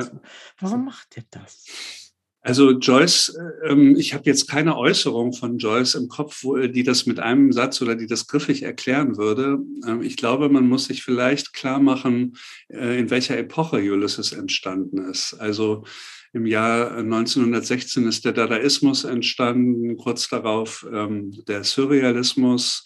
Das heißt, die Avantgarde war damals ähm, äh, in vollem Sturm äh, auf allen Ebenen in Russland der Konstruktivismus, äh, in, in der Literatur der Expressionismus, vorher der Impressionismus. Das heißt, es war die Zeit der Avantgarde. Und Avantgarde heißt ja die Vorhut, die nach vorne geht und äh, mhm. irgendwo guckt, was ist denn da, da vorne los? Das ist hier als Zeitstrahl zu sehen. Also man guckt immer, was könnte in der Zukunft interessant sein, was könnte neu sein, was könnte Grenzen überschreiten das war eigentlich der Geist der Zeit. Und Joyce ist sicherlich jemand, der das in der Literatur besonders verkörpert. Also zu sagen, was wurde denn bisher noch nicht gemacht?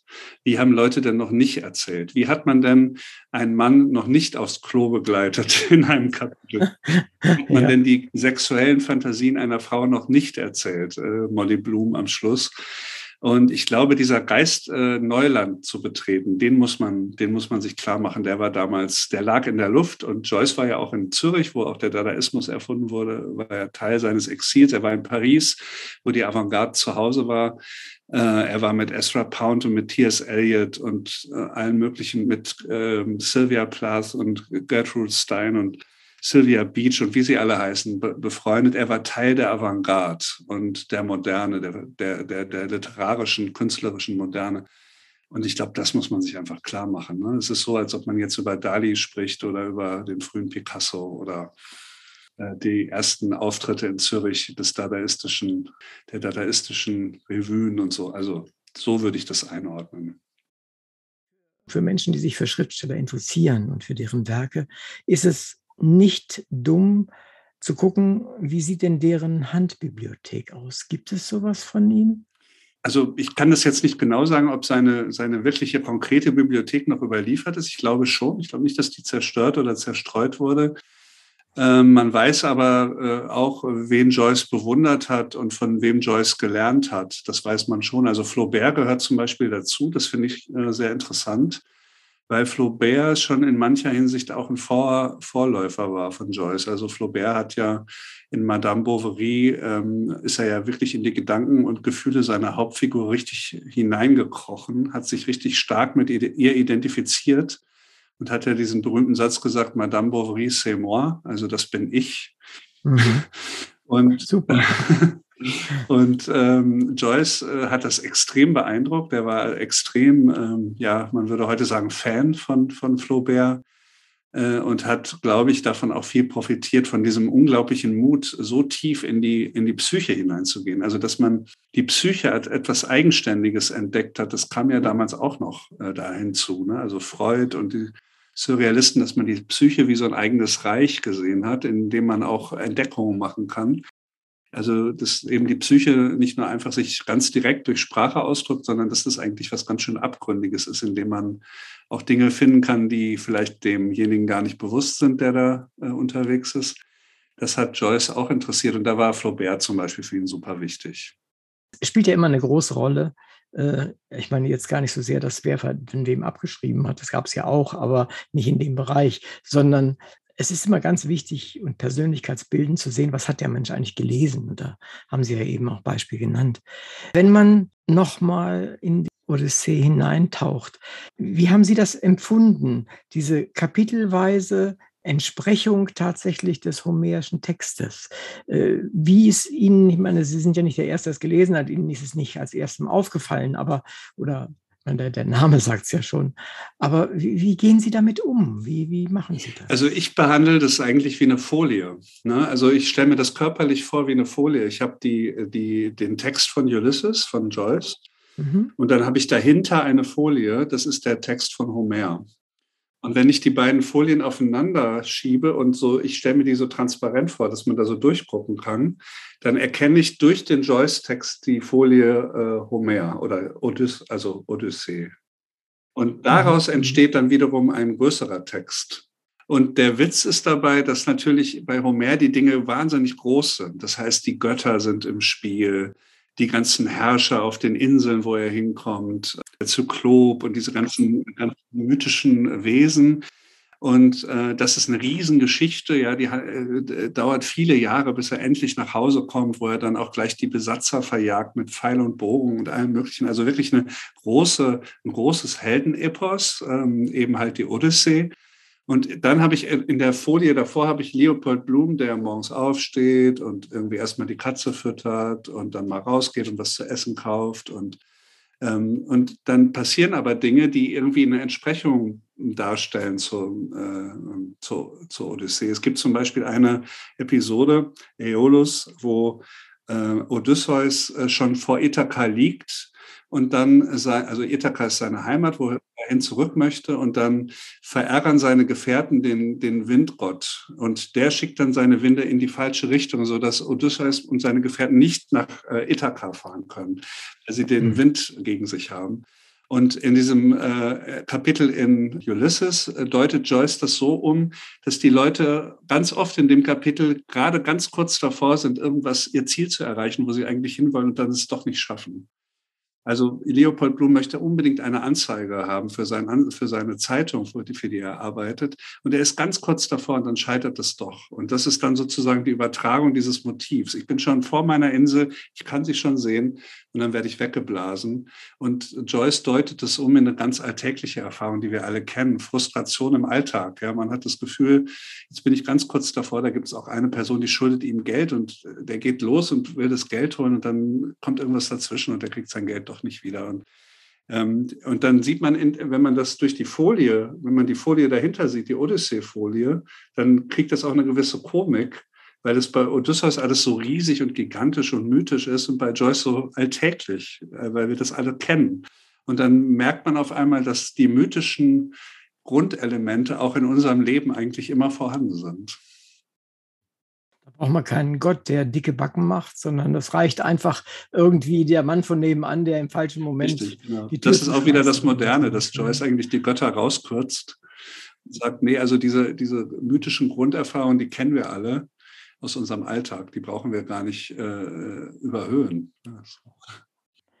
Sagen Sie, welche Rolle spielt denn Irland als Insel in dem Ganzen? Eine ganz große Rolle, eine ganz große Rolle, ja. Das ist eine gute Frage, aber das spielt eine große Rolle. Also vor allem das Meer spielt eine riesige Rolle. Es gibt sogar eine wahnsinnig schöne Doktorarbeit von ähm, Katharina Hagener, die ja auch Schriftstellerin ist, eine erfolgreiche Schriftstellerin, die hat über das Meer in äh, Ulysses geschrieben, Meeresmetaphern, das Bild des Meeres, das Wasser. Es gibt eine Hymne an das Wasser ganz am Schluss in Ulysses, wo Leopold Blum seine Liebe zum Wasser bekundet.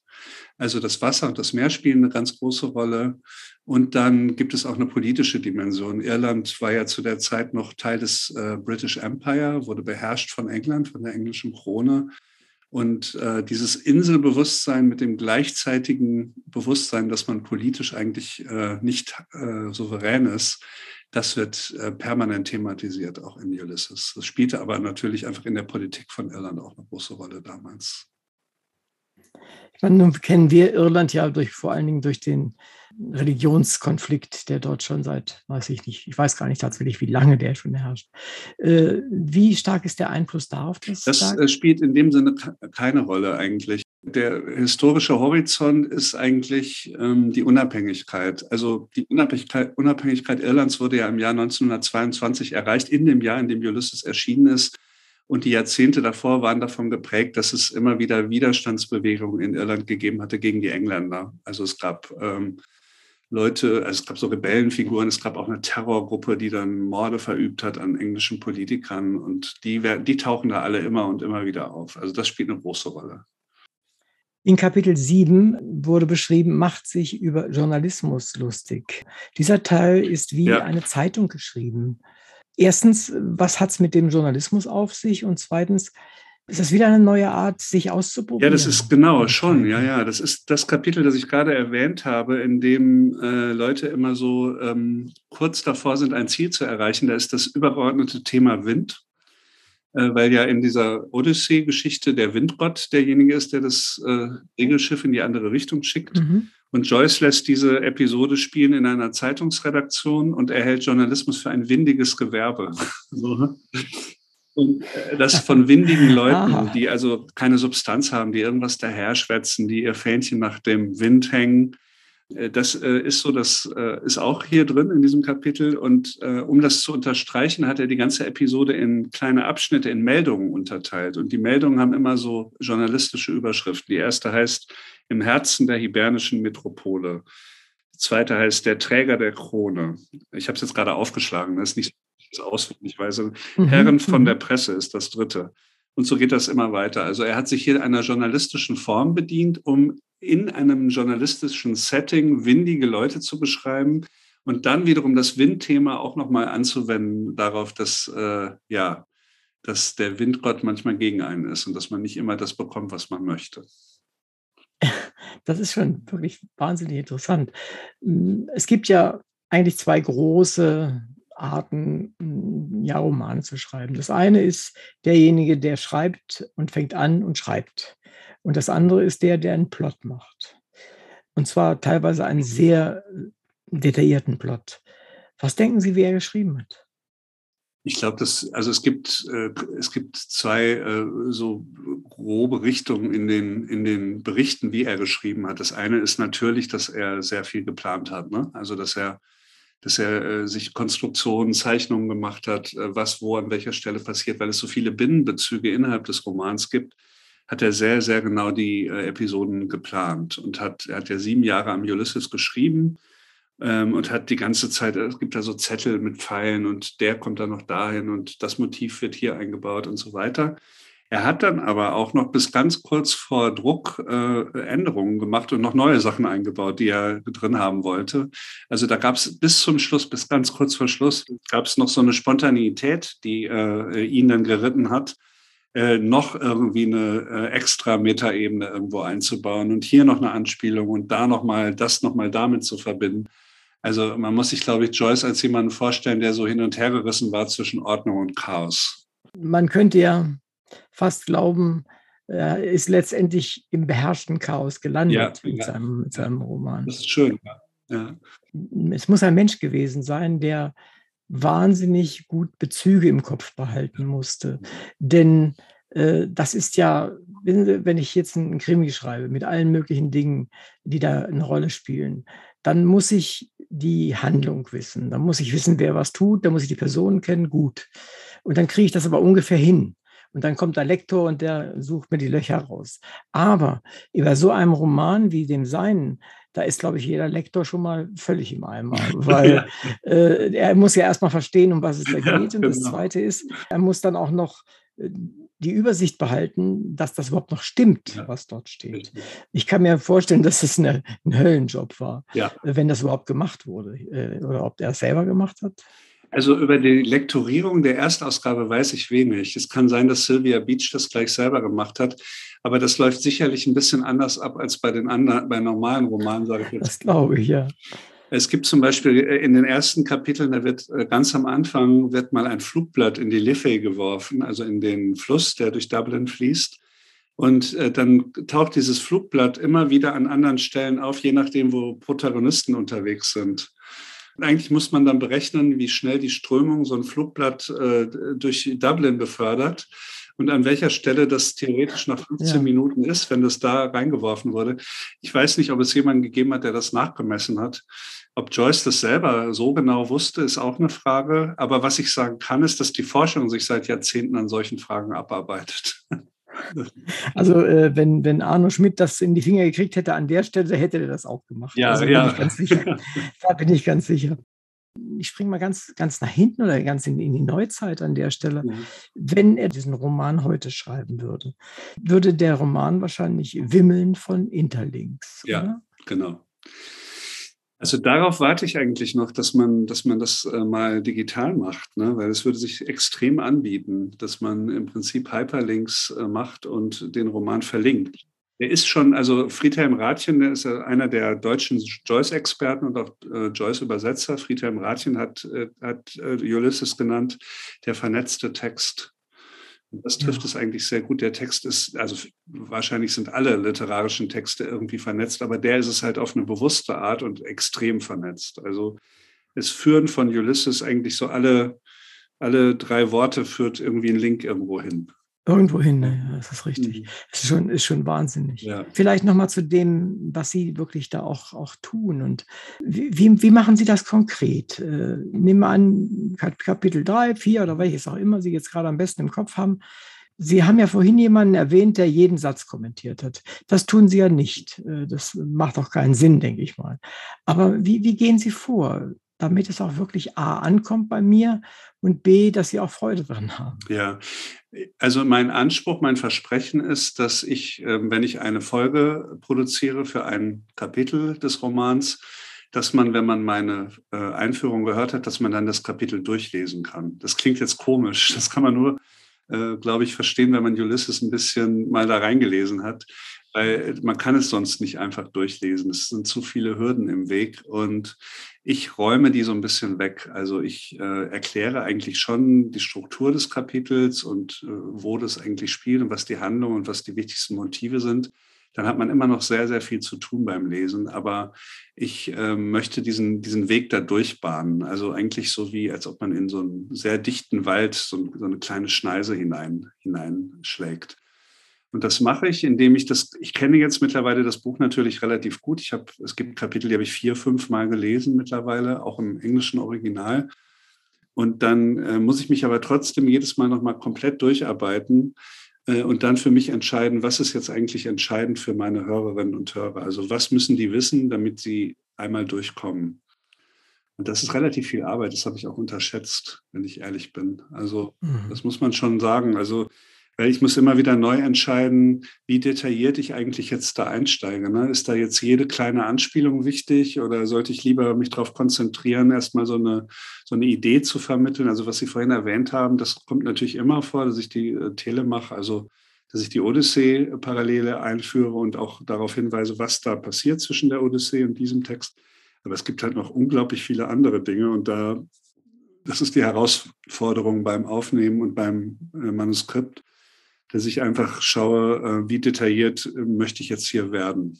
Also ich vergleiche das mal jetzt von der Lesbarkeit mit Jean-Paul. Ja, ja, ja, Ich weiß nicht, äh, Sie haben wahrscheinlich auch einiges von ihm gelesen. Als heutiger Leser kann man ja da auch dran verzweifeln, ja, weil einfach die Bezüge nicht mehr da sind. Der redet von Dingen, die in deutscher Sprache daherkommen, von denen wir keine Idee haben, was er meint. Als nicht, da müssen wir immer keine, keine Ländergrenzen springen, da müssen wir nur über die Zeitgrenzen ja. springen. Und selbst das, das kriegen wir ja nicht hin. Ich denke, das ist A, sehr verdienstvoll, das, was Sie machen, und B, aber auch genau der Punkt, den Sie sagen, man kann da vom Hundertsten auf Tausendste ja. kommen. Und auch wie bei Jean-Paul, jeden letzten kleinen Andeutungspunkt finden, das kann man wahrscheinlich wissenschaftlich tun, aber das macht wenig Sinn für den normalen Leser. Ja, Jean-Paul ist ja auch jemand, da hat man ja das Gefühl, das ist fast wie eine Geheimsprache. Ne? Also abgesehen ja. von den Bezügen ist das ja auch als Stilist jemand, der, der geradezu verklausuliert wirkt nach, nach innen. Das ist in gewisser Weise bei Joyce ähnlich. Ähm, ich glaube, es gibt eine Sache bei Joyce, die man, die man so, die man ihm zugute halten muss und die, die ich erst irgendwann gemerkt habe, sonst hätte ich, glaube ich, auch diesen Guide nicht gemacht. Joyce ist eigentlich nicht an Verdunklung oder an obskuren Sachen interessiert. Äh, Verrätselung null. Also das ist alles auflösbar, was da drin ist. Also alle Bezüge sind eigentlich glasklar, man muss sie nur finden. Ne, man muss, man muss, äh, da gibt es ein Pferderennen und da gibt es Leute, die setzen auf ein bestimmtes Pferd und dann gewinnt aber ein anderes. Und wer da jetzt auf was gesetzt hat und wie, das lässt sich alles hundertprozentig rekonstruieren. Es ist nur nicht so ganz einfach, dem Roman zu entnehmen. Aber Joyce ist nicht jemand, der, ähm, der auf das Rätselhafte oder auf, das, auf die Geheimsprache hinaus will. Sondern äh, eigentlich ist es am Ende bei Lichte betrachtet genauso alltäglich äh, wie auch die Handlung. Es gibt ein einziges Rätsel in Ulysses, das bis heute auch ungelöst ist. Das ist die Frage nach dem Mann im Macintosh. Also es gibt, taucht eine Figur auf, die einen Macintosh-Regenmantel trägt und die an mehreren Stellen im Roman ähm, einfach da ist und wo die Leute im Roman auch immer sagen, wer ist eigentlich der? Ja, was macht denn der hier? Und Joyce erklärt es nicht. Und die Forschung, ich glaube, es gibt vier Regalmeter allein über die Frage, wer ist eigentlich der Mann im Macintosh? Aber das ist, das ist nur dieser ein, das ist das einzige Rätsel in Ulysses. Alle anderen Dinge sind eigentlich total transparent man könnte fast sagen, er hat sich bemüht, da das Ganze ja auch an einem Tag spielt mhm. und nicht irgendwie über einen längeren Zeitraum, hat er sich bemüht, Dinge so wie sie sind einfach zu schildern. So wie sie sind. So wie sie sind, ja. Ja, und damit ist er ganz dicht bei Arno Schmidt eigentlich dran, weil der hat ja versucht, seit sein Leben lang versucht, Schrift, also ja, Schriftstellerei so zu benutzen zur Abbildung der realen Dinge. Ja. Ja, und das waren ja verschiedenste Modelle, die er gemacht hat. Ja. Und er hat halt, also Joyce hat halt dieses Modell gewählt, äh, um eben einfach Dinge so wie wir, so wie Sie jetzt da sitzen, mit der entsprechenden Umgebung, mit der Temperatur, mit allem, was dazugehört, mit der Luftfeuchtigkeit und dem draußen bellenden Hund und ich weiß nicht was alles, äh, zu erzählen, wie es ist. Und dann kommt jetzt jemand rein und, und, bringt einen Mülleimer oder was auch immer. Und genauso hat offensichtlich das der Joyce auch gemacht, nur eben in einer Stadt, in der sich alle möglichen Leute bewegen. Ja, ich, ich glaube, dass Sie da total recht haben. Ich glaube, das hängt auch mit der Moderne zusammen. Das kann man ja auch in der bildenden Kunst sehen. Also damals wurde halt klar, dass wenn man die Wirklichkeit beschreiben will, eine komplexe Wirklichkeit, die durch die Industrialisierung, ja. durch die Mediengesellschaft, die gerade frisch entstanden war, auch nochmal komplexer geworden war, dass man die Wirklichkeit nicht beschreiben kann, ohne das Bewusstsein zu beschreiben, das menschliche Bewusstsein. Also schauen Sie sich die Bilder der Surrealisten an, wo dann Traum, Traumsequenzen eine Rolle spielen, Dinge, die eigentlich nicht zusammenpassen, die aber im menschlichen Gehirn nebeneinander existieren. Und ich glaube, sowohl Joyce als auch Arno Schmidt äh, war klar, dass die Sprache erstmal etwas ist, das nicht natürlich einfach Wirklichkeit abbildet, sondern das in sich selber erstmal ein künstliches Medium ist. Und wenn man zu einer Beschreibung der Wirklichkeit kommen will, dann muss man ein bisschen äh, Tricks anwenden und gucken, was mit Sprache eigentlich möglich ist, um, die, um, um diese Ecken rumzukommen. Also um das, die Arbeit des Bewusstseins wirklich zu analysieren und zu schauen, wie auch Sprache funktioniert. Und da haben wir beide auf ihre Art Schmidt nochmal anders. Schmidt, glaube ich, äh, äh, vielleicht noch stärker so in, ja, vielleicht so grammatikalischer Hinsicht oder auch mit Satzzeichen und Rhythmen und Joyce, äh, zumindest in Ulysses, mehr ähm, auf, die, auf die literarisch bewusstseinsmäßige Technik gegangen. Aber beide versuchen, glaube ich, eine neue Form von Realismus zu finden, die das Bewusstsein nicht ausklammert, sondern mit einbezieht. Das haben ja, glaube ich, beide letztendlich auch sich damit beschäftigen müssen. Mhm. Die neue Geschichte, die damals aufkam, nämlich kann man denken ohne Worte. Genau. Ja. Äh, das ist ja lange, lange Zeit offen gewesen, bis zu dieser äh, stumm und taub geborenen und blind auch noch geborenen, äh, die sich dann ja irgendwann mal entwickelt hat und dann erzählen konnte, mhm. wie es war, ohne Worte zu denken. Wir wissen vom Denken ja fast nichts. Mhm. Wir wissen alle möglichen elektrophysiologischen Dinge, aber wir wissen nicht, wie Denken geht und schon gar nicht, wie Bewusstsein geht.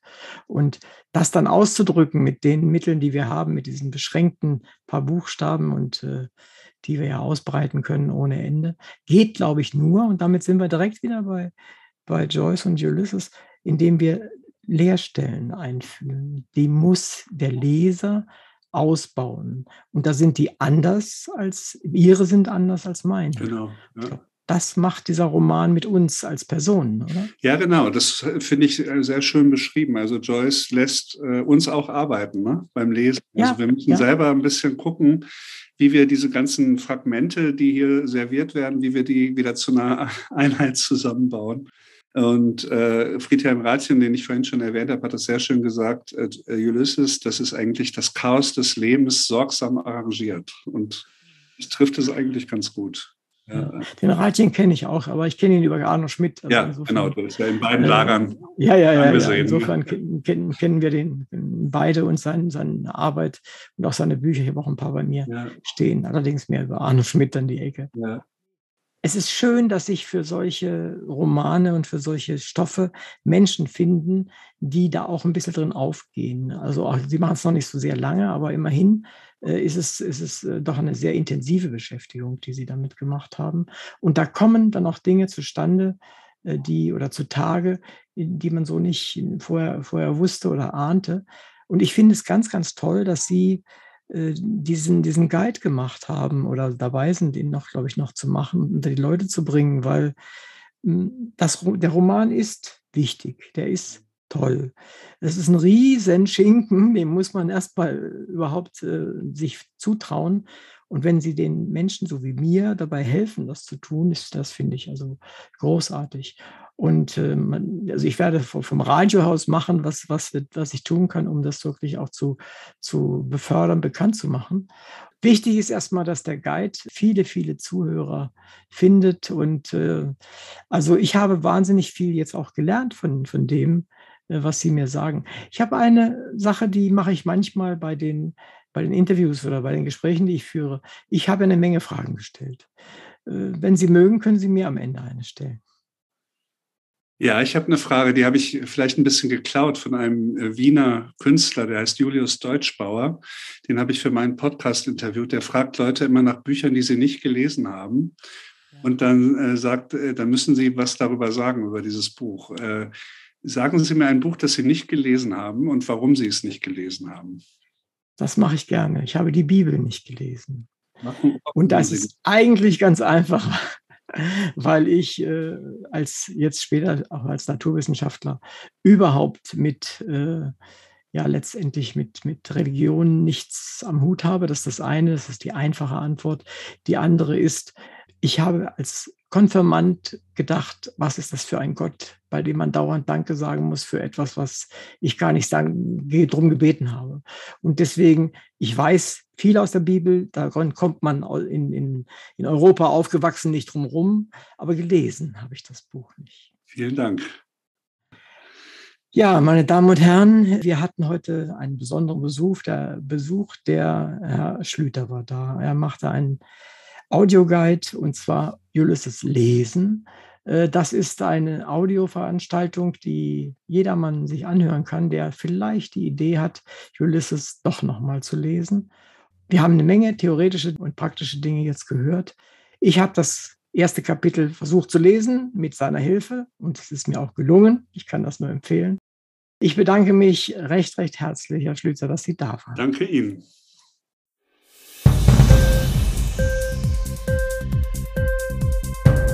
Dir die Sendung gefallen? Literatur pur, ja, das sind wir. Natürlich auch als Podcast. Hier kannst du unsere Podcasts hören. Anchor, Spotify, Apple Podcast, iTunes, Google Podcasts, radio.de und viele andere mehr.